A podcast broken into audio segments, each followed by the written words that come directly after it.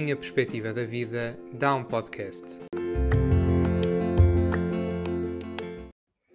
Aqui estamos nós para mais um episódio do podcast. A minha perspectiva da vida dá isso mesmo, um podcast. Já lá vão cerca de três meses e as coisas estão a acontecer. Eu estou grato, desde logo, pela inspiração que vai surgindo todas as semanas, que me permite manter aqui esta, esta motivação e esta energia para estar com vocês todos.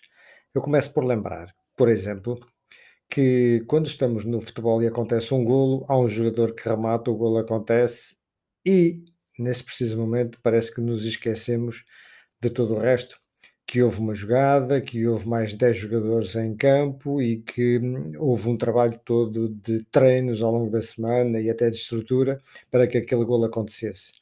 Há efetivamente alguém que faz acontecer as coisas, mas depois aquele momento tem por trás toda uma ajuda, toda uma colaboração que dá sentido a esse momento de glória. Na minha transformação interior, no percurso que fiz e que ainda acontece, o que marca o gol sou eu, porque sou o principal interessado de que aquela jogada seja bem sucedida e eu estou aqui exatamente para marcar os golos da minha vida. Ninguém os vai marcar por mim. No entanto, não estou sozinho. Gosto muito de dizer isso. Nós não estamos sós.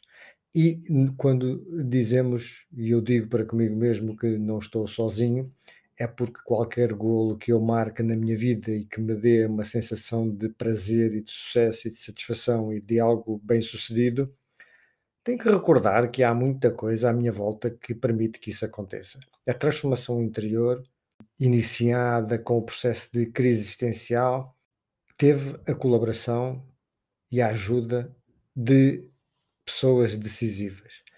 E quando marcamos um golo, é muito importante lembrar nesse preciso momento a gratidão. O reconhecer para nós mesmos de que aquilo não foi um feito só nosso. E, se possível, sempre que possível, exteriorizar essa gratidão. Não por uma questão de mental, não por uma questão de exteriorizar protagonismo, não para ficar bem na fotografia, como costuma dizer, mas sim pela genuinidade, pela pureza, pela humildade que nós devemos fazer transparecer nas nossas ações. Sentirmos-nos humildes e praticar essa humildade. Porque depois tende, a vida tende a ser de tal forma tão intensa que hum, e, e, e atropela-se umas coisas com as outras que a gente se esquece disso. E este episódio é para lembrar isso mesmo. Uma coisa que aconteceu há três anos, quatro, e que, como gratidão, ainda está muito presente em mim, hoje partilho como forma de registro. E é falando de viver a vida que deixo um simbólico agradecimento a algumas pessoas que foram decisivas nesta minha passagem pelo cabo das tormentas, a transformação interior. Sozinho nunca teria conseguido. Este agradecimento são tributos. São tributos a pessoas que têm um propósito de vida também, cada uma delas. E que o propósito de vida delas se revela muitas vezes nestes, agradecimentos, nestas gratidões, nesta quando nós exteriorizamos algo sobre o quanto estamos gratos pela ajuda de alguém, isso diretamente contribui para o propósito de outra pessoa, seguramente, porque se a ajuda foi útil, pronta, assertiva e de coração aberto, pois aquilo seguramente foi bom para mim, mas revelou àquela pessoa também algo de muito útil e missionário nesta vida. E por isso é um tributo exatamente a essas pessoas pelos propósitos que elas vêm evidenciando nas suas próprias vidas porque eu senti que aquilo que fizeram por mim ao ajudar-me, aquilo era, aquilo era clean, aquilo era cristalino, era transparente, aquilo era de verdade.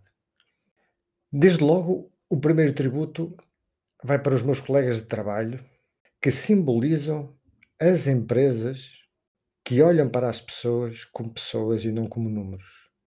Este primeiro passo é um tributo aos colegas que olham para os colegas como pessoas. E vamos ver porquê. Normalmente nas empresas, quando alguém fraqueja mental e emocionalmente, tendem a aparecer as pessoas com os seus conceitos e preconceitos e que levam à precipitação de tudo. Alguém com uma debilidade emocional pode, desde logo, ficar com o seu cargo hipotecado. E tudo se precipita. Quando, por vezes, poderia ser um tempo de suporte e tudo passar, isso pode precipitar um grande problema na vida de uma pessoa se a empresa se começar a fechar em si mesma. As empresas, na sua maioria, não são preparadas culturalmente para crises existenciais das pessoas individualmente. As empresas sabem Deus muitas vezes quando tem uma crise coletiva, problemas de vendas ou de custos ou financeiro. Sabe Deus como é que ela ultrapassa essas crises. Agora imaginem as crises individuais. Elas não estão preparadas para isso. E tudo se torna mais grave se essas crises das pessoas estiverem associadas diretamente a depressões. Isto é, as pessoas começam a ficar com alguma incapacidade, disponibilidade mental para trabalhar as empresas fazem pouco ou nada e a pessoa até pode vir a perder o emprego, portanto, com consequências além da sua própria crise. Se não perde o emprego, pode perder o posto, aquele posto. Se um dia regressar, pode regressar para um posto inferior. E se for um quadro intermédio ou um quadro de topo, nas fias, vá, os olhares de outros despertam logo para a oportunidade que pode ser aquele sair, aquele fica de baixo, aquele não aparece. Aparecem logo os outros a querer tomar o seu posto. Começam a olhar para o que sucede como uma oportunidade para si. É cruel, mas é assim quase sempre. Pois os meus companheiros de trabalho não só não deixaram que a minha ausência se notasse, como mantiveram o valor da empresa intacto. Notei sempre Notava-se sempre que faziam as coisas com a motivação no meu regresso. E isso eu senti. Para o meu próprio percurso, foi importante sentir isso. Senti que faziam as coisas parecer temporárias e esse sinal eu recebi. Percebi que queriam o meu regresso, o meu regresso à normalidade. E isso inspirou-me. Além disso, eu creio hoje que os nossos valores relacionais são ainda mais puros e mais francos. Foi uma oportunidade até para isso, para nós fazermos do nosso trabalho um trabalho diferente hoje em dia. Creio que podemos dizer que hoje não trabalhamos juntos. Acho que estamos juntos e trabalhamos. Hoje estamos, francamente, numa empresa com valores diferentes. E por isso, este primeiro agradecimento é para eles, que simbolizam todos aqueles colegas que são efetivamente amigos dos seus colegas e também às empresas que efetivamente hoje já estão a olhar para as pessoas como pessoas com vulnerabilidades, com fragilidades e que normalmente são temporárias. O meu segundo tributo, a minha segunda homenagem, vai para todos os profissionais que efetivamente se dedicam à ajuda destes seres, destas pessoas que entram em momentos frágeis. É um agradecimento à minha guia e mestre, foi a base de toda a transformação. Confiamos um no outro. Isso fez toda a diferença para que eu conseguisse o que havia de conseguir. Por umas vezes fez-me uh, ter ido ao fundo, bati no fundo, forçou-me mesmo a ir ao fundo para ver bem o que lá estava dentro. Por vezes não me deixava ir a lado nenhum. Amarrava-me ali e não havia mais nenhum sítio para onde ir. Era simplesmente estar ali com o que sucedia, com, com a dor, das coisas, da realidade como ela é, aceitar as coisas como elas são. Soube perfeitamente sempre empurrar-me ou segurar-me em função daquilo que ela conseguia ver que era o melhor para mim. Isso é uma segurança, é uma grande confiança. Isso é um tributo a todos aqueles profissionais que fazem o seu trabalho pela, pela empatia com o que está à frente e a assertividade do que tem que ser feito. Que até para eles, muitas vezes, é difícil tomar aquela posição e tomar aquela opinião. E não é que o façam por amor, por carinho, por atenção. Não, fazem-no porque sentem que é o melhor naquele momento para fazer. Mas sabe Deus, depois, a seguir, como ficam, porque pode não dar certo. E por isso é que é um trabalho conjunto. É daquele que emana a ideia, a intenção, uma eventual solução, a visão, e depois também aquele que a recebe, que tem que ter a humildade de se debruçar sobre aquilo, admitir que pode ser verdade e trabalhar isso a seguir. Estes profissionais merecem um agradecimento e um tributo porque saem da caixa. A caixa do que aprendem nas universidades ou que aprendem num curso. Eh, aprendem, sim, mas no momento da verdade, quando tem alguém presente, eles conseguem sair da caixa, criam empatia, põem-se nos pés dos outros e fazem o que tem que ser feito. Isso faz toda a diferença na transformação da pessoa que está à nossa frente. Desde o primeiro momento que eu senti a enorme coragem desta pessoa, que até recordo de que quando me viu pela primeira vez, me disse: Já não sai daqui. Zé Miguel, você já não sai daqui. Agradeci à vida aquela oportunidade. Que bem me soaram aquelas palavras. Foram reconfortantes. Ainda tenho essa sensação hoje. Um outro tributo que faço é ao exemplo, à referência. Quem na vida não tem uma referência pode correr o risco, ou corre o risco, de ficar um pouco perdido. Por mais simbólica que seja a referência, que pode ser uh, num, num, num, colega, num familiar, num pai, num, num chefe, nós termos alguma referência é sermos capazes de reconhecer que a experiência e a idade de outros e a vivência de outros significa algo para o futuro. Há, há muita vivência antes.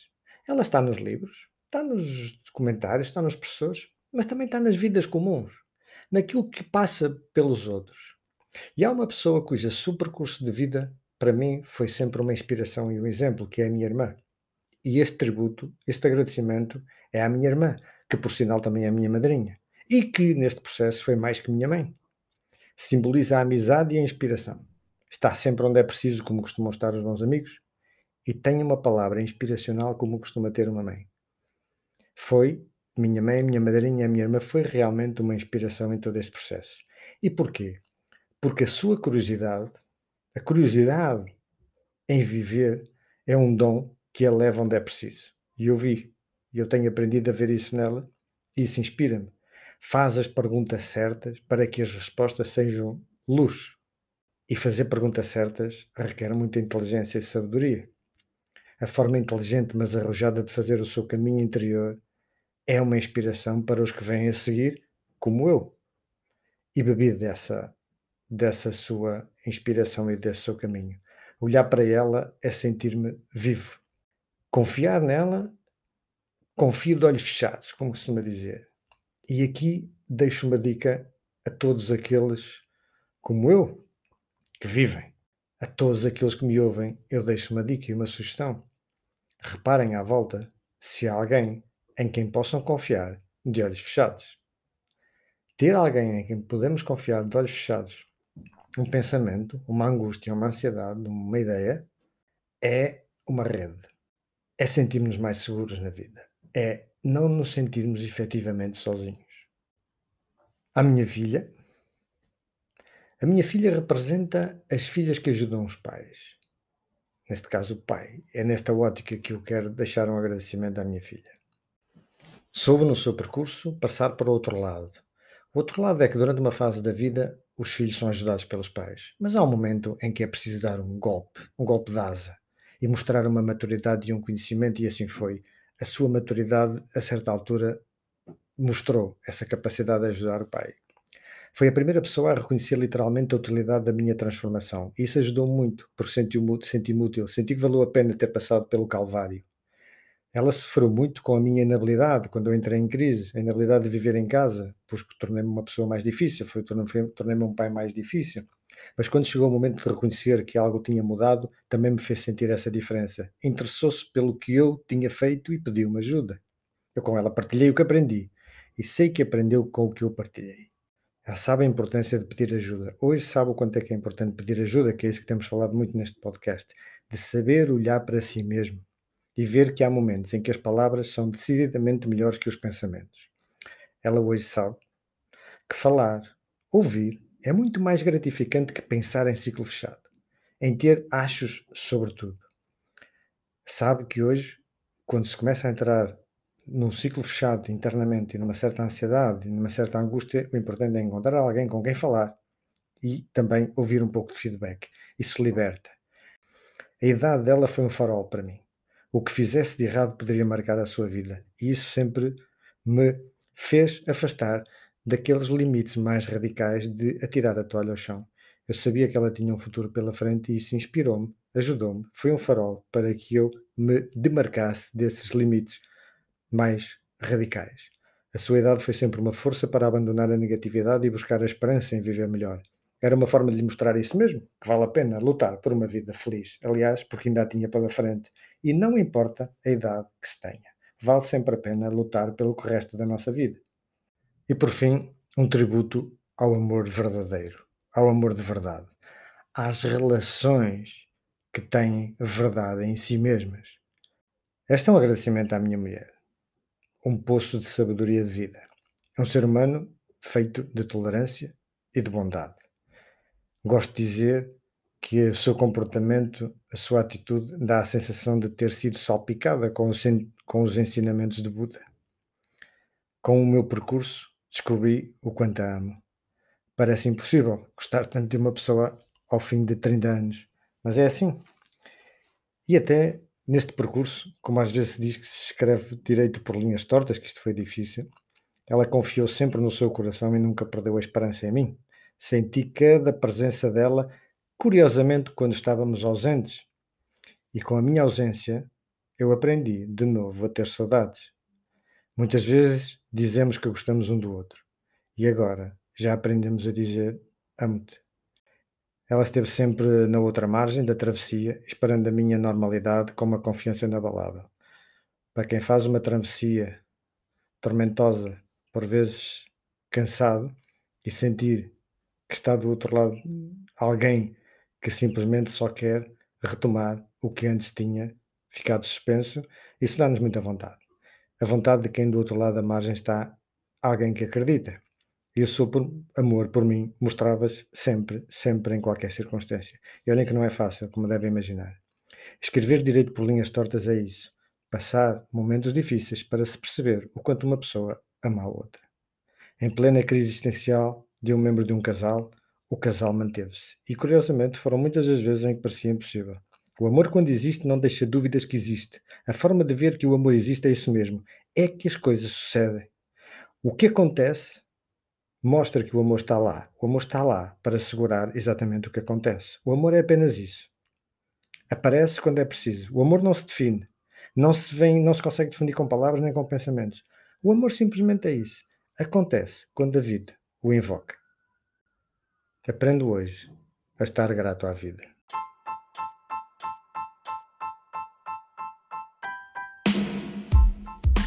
Este é um espaço para reflexões sobre os nossos comportamentos. A perspectiva de qualquer um de nós pode dar um podcast.